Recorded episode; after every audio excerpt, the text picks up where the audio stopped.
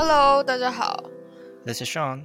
，This is Dufo。您现在收听的是 One small。欢迎大家来到皮洛街三点五号的节目现场。不晓得疫情大家在家还好吗？我们各自在家也还好一段时间了。其实离上次录音好像也过了一个多月，差不多，差不多。那 Sean 最近过得怎么样呢？还蛮不错的啊。期末刚结束，结束个一两个礼拜了。我大概二十四小时之前才从台东回来呢。我刚从台东的大海之间这边回来，然后全身晒成虾。下次有机会我们再开一集来聊聊这些旅游的故事。希望下一次录音的时候，杜佛也有了一些旅游的故事旅游故事可以分享吗？对啊，先这样预定了，好不好？说到夏天，就会想到一些关于青春的回忆，海边啊之类的。这阵子有一部，其实是前阵子啊，这也是，但是我是最近才开始看的一部韩剧，叫做《二五二一》，就是在讲述梦想、青春，还有那年夏天等等等的一些回忆的一部很青春、色调很明朗的韩剧。不晓得大家看过了没有？今天我们就要来跟大家聊聊我们眼中的二五二一，以及在这部剧里面我们看到了些什么，想跟大家聊聊些什么东西。我其实这个关于二十五、二十一，上今天在跟我说我们来聊这个的时候，上想要聊的是梦想，但是因为我个人觉得这个二十五、二十一这出韩剧探讨的主题其实还蛮广泛的。他从主角罗西度的青春，还有发生在他周遭的一些友情、他的爱情故事，甚至跟他妈妈之间的亲情故事，还有他对梦想的诠释啊，或者是他所经历的时代动荡，都是这一出戏囊括到的主题。那爽，你为什么会觉得你想要针对这出剧中的梦想这个主题特别聊一集？就像都我刚刚说到的，这部剧里面其实含刮到的主题还蛮多的，但是里面最让我触动和醒思的，其实是关于梦想。这部剧里面，其实每一个主每一个主角或每一个角色，他们的梦想和与梦想之间的关系都不太一样。就以男女主角而言，呃，女主角罗西度，她是一个从小就已经有一个很笃定的梦想，而她也蛮幸运的是，她的梦想跟她的志趣是还蛮相投的。她是很有热情，然后嗯，去朝自己的目标前进的那种类型。反观男主角，嗯，他好在戏里面表现出来的，好像是一个比较没有梦想，然后遭遇到人生困顿，然后才逐渐的从生活和时间和过程中，慢慢的找到一些自己，还有找到一些属于自己的梦想。我自己在看的时候，其实，嗯，有感受到的是，我觉得最让我感到心，呃，最让我感到 疑惑的吧，是我觉得我们身为人，其实多多少少在年轻的时候都有过那些很猖狂、不切实际的梦想，但是我们好像往往会在逐渐长大之后，回去回头审视这些梦想。会觉得啊，好像有点可笑，然后好像太过稚嫩。那甚至在越来越长大，然后被这个社会历练之后，会渐渐的忘记，或是渐渐的嗯抛弃那个梦想。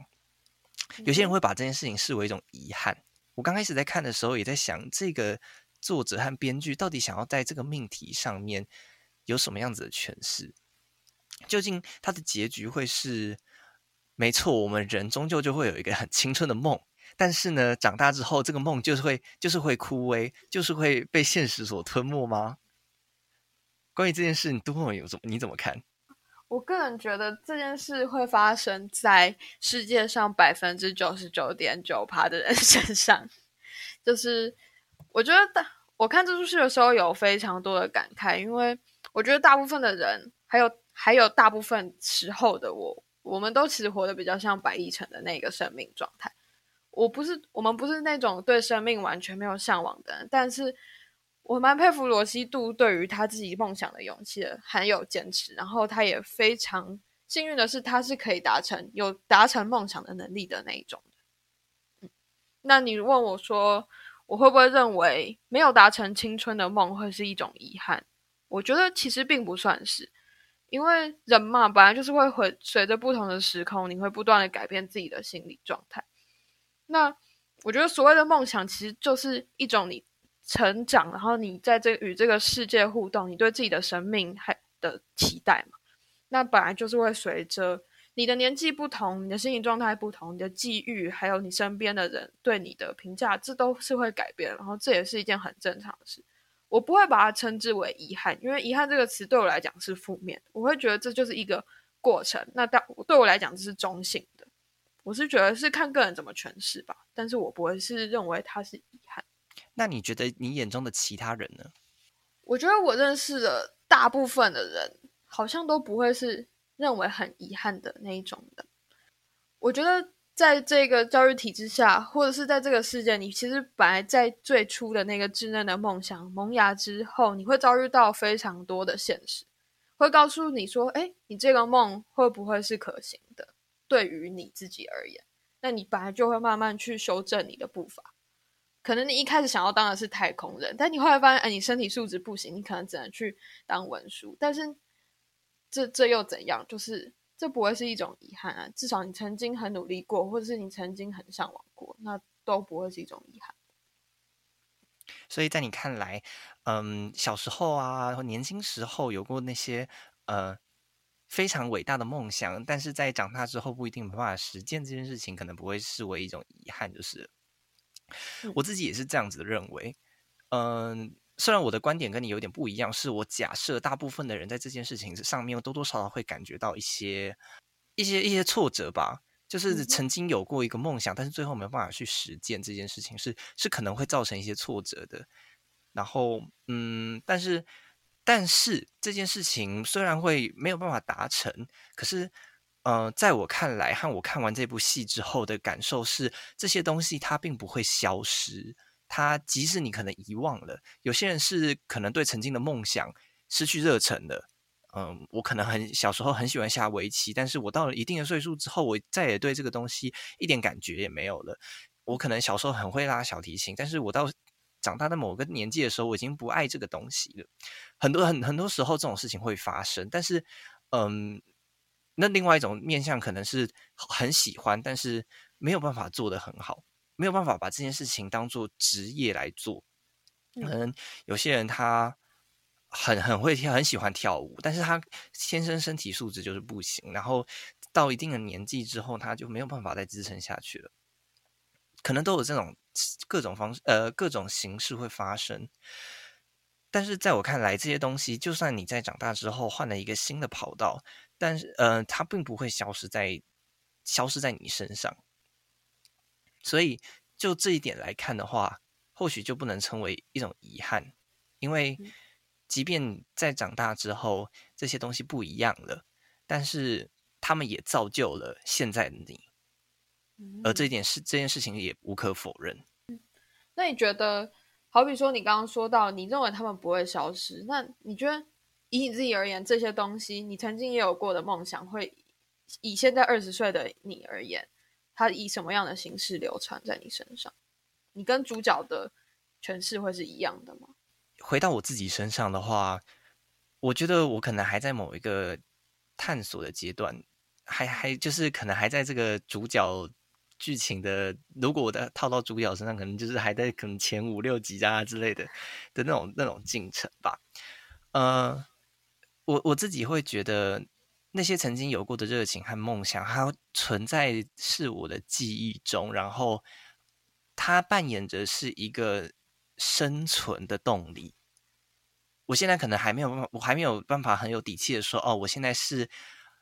我现在是击剑选手啊，我现在是国际，我们还没有做出一个任何领域或是什么样子可以称之为成就的一项一项一项事情事情，可以这样说，但是。这些曾经有过热爱的东西，它存在我的脑海和记忆里面，它扮演的就是一个让我继续每一天好好生活下去的的那个心火。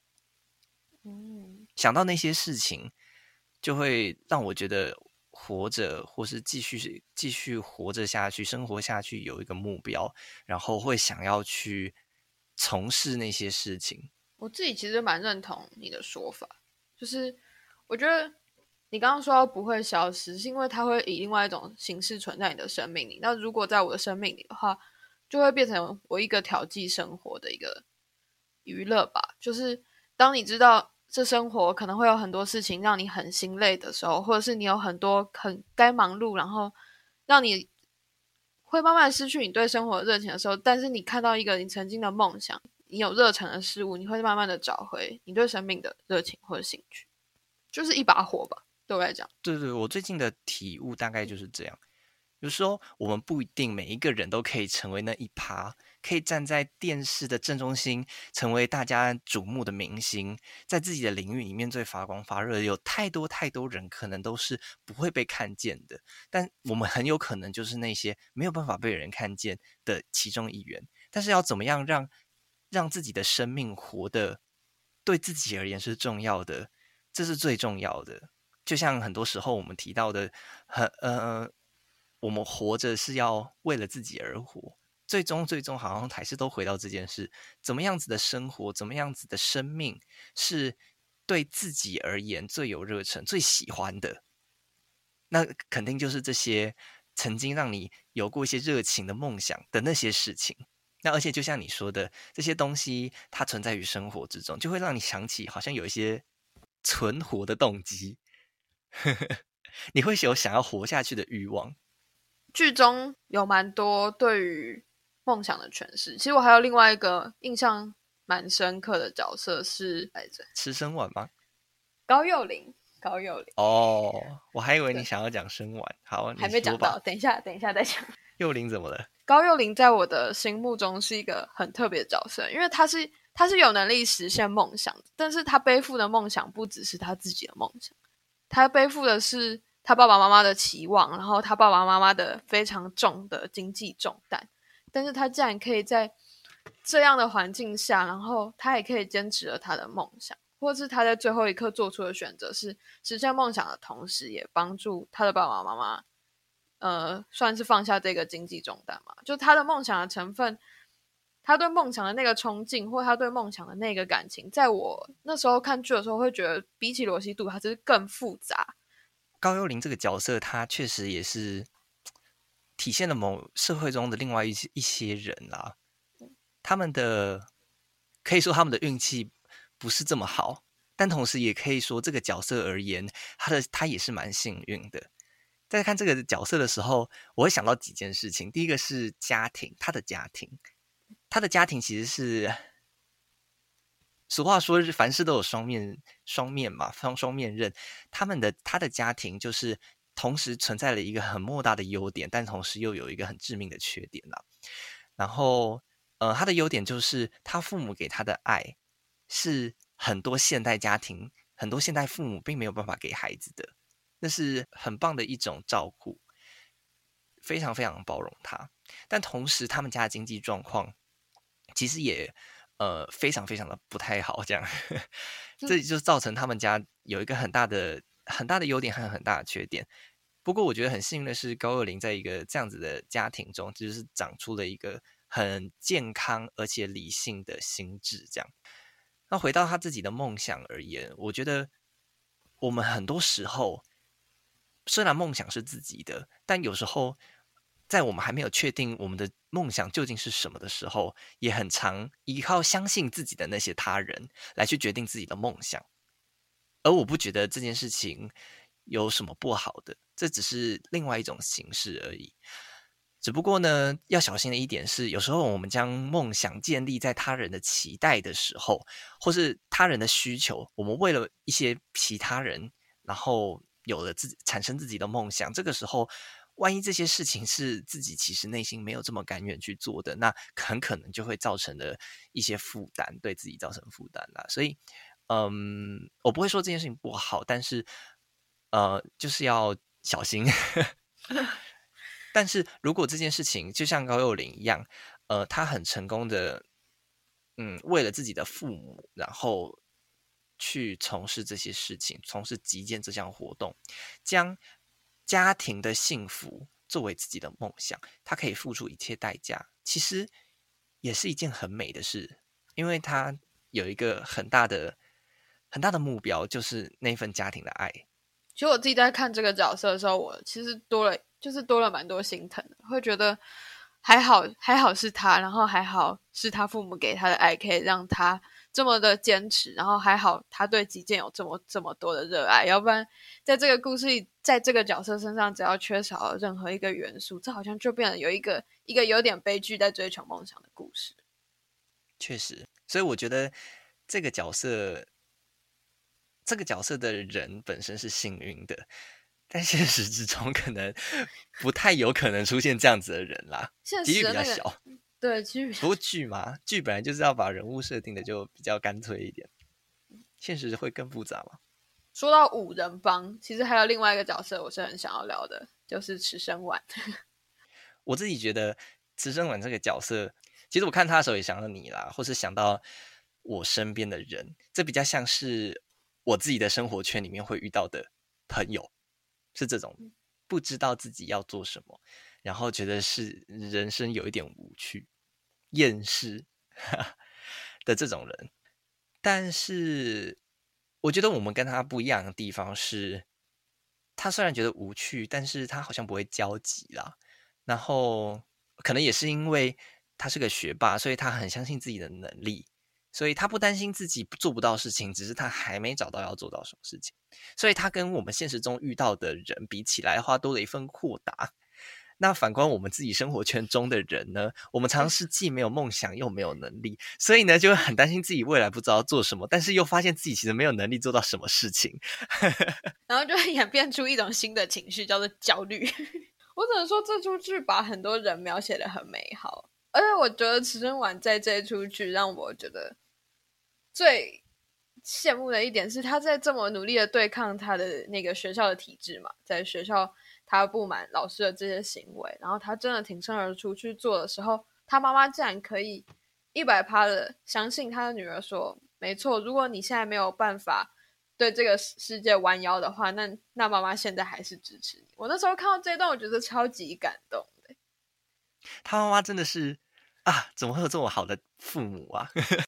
我在看的时候，真的心里都在想说，第一个是我每次看韩剧的时候，都觉得韩国的集体主义真的好严重，而且韩国的威权式的家庭教育这么这样子的猖狂，然后为什么每一部韩剧都要都要故意在主角身上营造一些就是比较善良的父母，这样无条件支持 民主型的那种家长，然后啊。一方面都会觉得很感慨啦，还有就是韩国的那边的社会处境，他们又他们的民族性又更强烈了一些，然后嗯，家国意识啊的那些东西又更高涨。我觉得反观台湾没有那么明显啦。回到池生文跟他妈妈，真的就是他妈妈站出来的那个时候 是很感动的。如果我们在现实之中有看到这些有有这样子的父母的话，真的是非常的激励人心吧。我觉得。我觉得比起他妈妈站出来，还有另外一个点是他在学校受到的胁迫，对不对？回家之后，他跟妈妈坦诚这件事情的时候，他妈妈给他的是支持和相信。他相信他女儿下了这个决定是他非常深思熟虑的，然后他也相信他女儿的能力。他相信下了这个决定的女儿，然后这些相信其实就堆砌了很很很紧密的。的母女关系，然后造就了这部戏里面很强烈的那种爱，对啊。另外一个，其实从池生晚的这个事件里面，我看到的是这个年纪才特有的愤怒。你说 对于整个社会或者对这个世界的愤怒感吗？还记得我们跟 Mortis 聊高中社团的那一集吗？嗯，是我看到那集的时候想到的就是当时的，就是那集我们在聊的东西。高中的时候。也是玩社团啊，但是就是要面对学校可能不那么公平，对于教育会有一些疏失或什么样子，然后胁迫到我们学习或是社团生存的空间。那个时候产所产生的，一开始意识到说，有些体制其实并不是这么完整。其实现在看来，很多体制都不这么完整，常常会压迫到很多想要发展梦想或是甚至是生存的人的这些空间。但是要怎么样去向这些体制和这些这些政权、权力高位者去表达我们的诉求之类的，是那个年纪的我们第一个面对的大课题。上，你还记得你当时是怎么面对吗？如果回到十七岁，我其实，在看的时候，我蛮佩服他可以这么勇敢。他在电视剧里面也做了一个类似 podcast 的节目，你记得吗？然后他在里面阐述了很多他觉得不公平的事情，我就觉得哇，以十七岁的年纪，他还可以想到运用社区媒体的力量，我就觉得天哪，不得。嗯，我记得我们高中的时候，其实，在那个社团的嗯申诉吧，因为我觉得那个时候有一个比较比较，我那个时候觉得蛮吊诡，还有不解的地方是，就是社团生或是社团的制度，其实都是。老师自己去决定的，就是呃，组长或是老师他们，他们，他们主要去规范那些规定，然后直接去执行。但是当嗯学生受到这些规定去受到制裁啊，或是违规的时候，或是在这些规定出来的时候，虽然我们有所谓校务会议，但是校务会议它其实有很多时候要处理的的事情太多，没有办法顾及到这么这么。这么细的东西，但是当社团发生问题的时候，好像也只有这个途径可以去解决，但往往没有办法好好的把把问题解决，所以就变成说，就是行政和和和和民众之间发生问题的时候，全力救济管道是几乎是没有的。那时候我觉得蛮吊诡的，但是那个时候也没有做什么。那个时候我只有跟就是身边有在做学生资质的朋友聊过这件事情，然后去讨论说这件事情如果被提出来的可能性多高。然后后来就是聊完之后，挺悲观的。就是这件事情当然不可能只看单靠一个社团就完成，一定是要联合多个社团，然后去做发声，甚至要就要有一些抗议啊，或是让学校意识到这个问题严重性的活动出现，还有才有可能促成一些改变的契机。但是，嗯，同样一件事情在不同的社团之间不一定会面临类似的权力剥削，有可能我社团。就是被被剥削的比较严重，别的社团并没有那么严重。那要怎么样让大家凝聚一心，然后出来共同为同一个目的去发声？其实这件事情蛮困难的。反正而且而且再加上，其实学生社团有一个很很大的特色是，这这个组织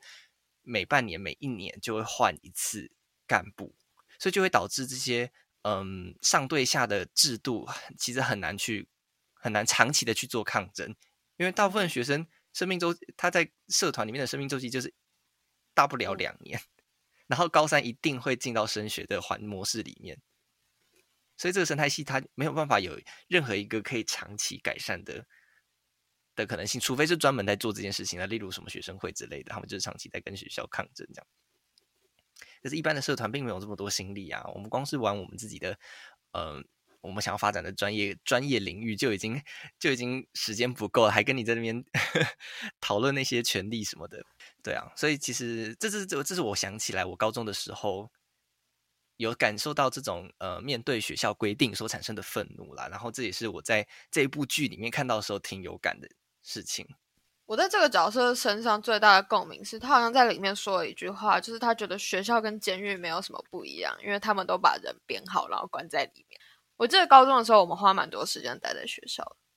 从早上七点啊，一路可能到晚上时间之晚餐时间之前都要待在学校。可是常常我一整天会从学校回家的时候，都觉得我快被抽干。也是那个年纪，在那些环境和跟朋友之间很紧密的关联之中，才有办法切磋出一些比较璀璨、色彩缤纷的东西。所以，就回到二五二一。长大后的罗西度，他一直想告诉他女儿的，就是希望他在这个年纪，能够透过和友伴啊、和梦想的这些很单纯的追逐嬉戏碰撞之间，去擦出一些灿烂的火花。他在我记得他在台词里面说什么，这个年纪的爱情和友情会什么什么什么什么什么色彩斑斓的什么东西的，我大概有点我忘记整句怎么讲了，但大概是这些东西。哦，就是总之，他就是想强调说，这个年纪里面会发生一些跟朋友啊，或者友情、爱情之类很、很、很深厚，然后嗯，很浓烈的那些、那些、那些关系，会碰撞出一些火花。而这件事情，我觉得是这部戏之所以会让大家产生这么多共鸣，最主要的原因啊。所以 说，青春永远就是那永远不败的催泪，青春就是永远不败的主题啊。就是那个你讲到八十岁，想起来还是会觉得很感动的那个，就是青春。但我觉得，就是因为这个故事曾曾经这么灿烂，所以这才是它的价值。如果如果他们就是一直这样子，主角男主角跟女主角，如果他们最后有结果的话，这故事可能不会让我这么让我感动。毕竟他就走进生活了嘛。青春的精彩跟青春的珍贵，某一部分是它的有限性成全了这个词。青春就是一个终究会谢幕的表演。我在看这一部的时候，其实就在想，其实我们年纪也没有到特别大。我们其实还是可以抓住青春的尾巴。我觉得以我们自己这个年纪，或是现阶段的我自己而言，我会觉得其实是还可以做梦的，还可以的。所以你现在要拍拍自己的肩膀，说：“爽，你可以再做梦一下，这样吗？”很多时候想到了就可以赶快去做啊，像是去台东。OK OK。其实我在想，就是关于这件事，这关于这个青春的精神，它难道？它难道就仅限于某一个岁数吗？我们确实会在年纪越大的时候，年纪增长的过程中，越来越不敢去做梦。可是为什么？嗯，那你觉得是为什么？因为害怕，因为长大了，知道太多了，然后会害怕，会觉得总会有些东西可以阻拦我自己，但是。这件事情难道会在某件就是就是他难道就一定要因为你到二十岁到二十一岁到二十二岁，然后就发生吗？它是一个成长过程必经的事情吗？难道它像什么青春期一样，你时间到荷尔蒙到了，它就会自己长出来吗？我不是这样认为的，我反而认为关于做梦这件精神，它应该是要，它应该是要伴随我们前面提到的关于生、关于存活的那个、那个、那个念头。一直燃烧下去的，它其实是一样的。嗯哼，对啊。但我觉得我自己对于青春的诠释会跟你不一样，因为我个人觉得，我自己对青春的差别是我当初做的是不切实际的梦，然后会是一个比较漫无边际。我自己的状态是一个比较漫无边际，追求的好像是一种精神领域的成就吧，精神领域的目标达成。但我现在。追求的东西，我还会称之它为梦想，还会称之它为向往，但是会是一个更实际的东西。但我偶尔也会庆幸，我现在是现在的我，因为我有更多的能力跟更多的时间去达成我向往的那个样子。但在过去青春期，或是被我称之为青春的那段时间，其实我会不知道我这么想要去做这件事，我该怎么去达成。这是我自己对于这两个状态的不一样。这个在剧里面也有提到，哎，就是年轻的时候，就是我们敢于做梦，但是，但是我们其实很没有能力去执行。这也是成长的，可以说是可以成长过程中得到的利多吧。长大之后，长大之后，我们可能会有一点忘记怎么做梦，但是我们会得到能够实现梦的能力。所以，既然我们长大能够有做梦的，有有能够达成梦想的能力，那就更不应该。抛弃那个可以做梦的自己。那你要给今天的至二五二一一句话啊？应该在开录前先想好的。至二五二一，青春有终点，但梦想没有。希望正在收听这一集的观众们，无论你是在哪一个阶段，你对于梦想的看法是什么？你对于青春的看法是什么？都不要忘记。生命之中是可以有，而你自己你也能做到，你也是值得拥有那些可以让你燃烧的梦想也好，信念也好，无论你怎怎么称呼他，那些东西是可以拥有的。皮洛街三点五号，今天这集就到这边，差不多告段落，大家下次见，拜拜。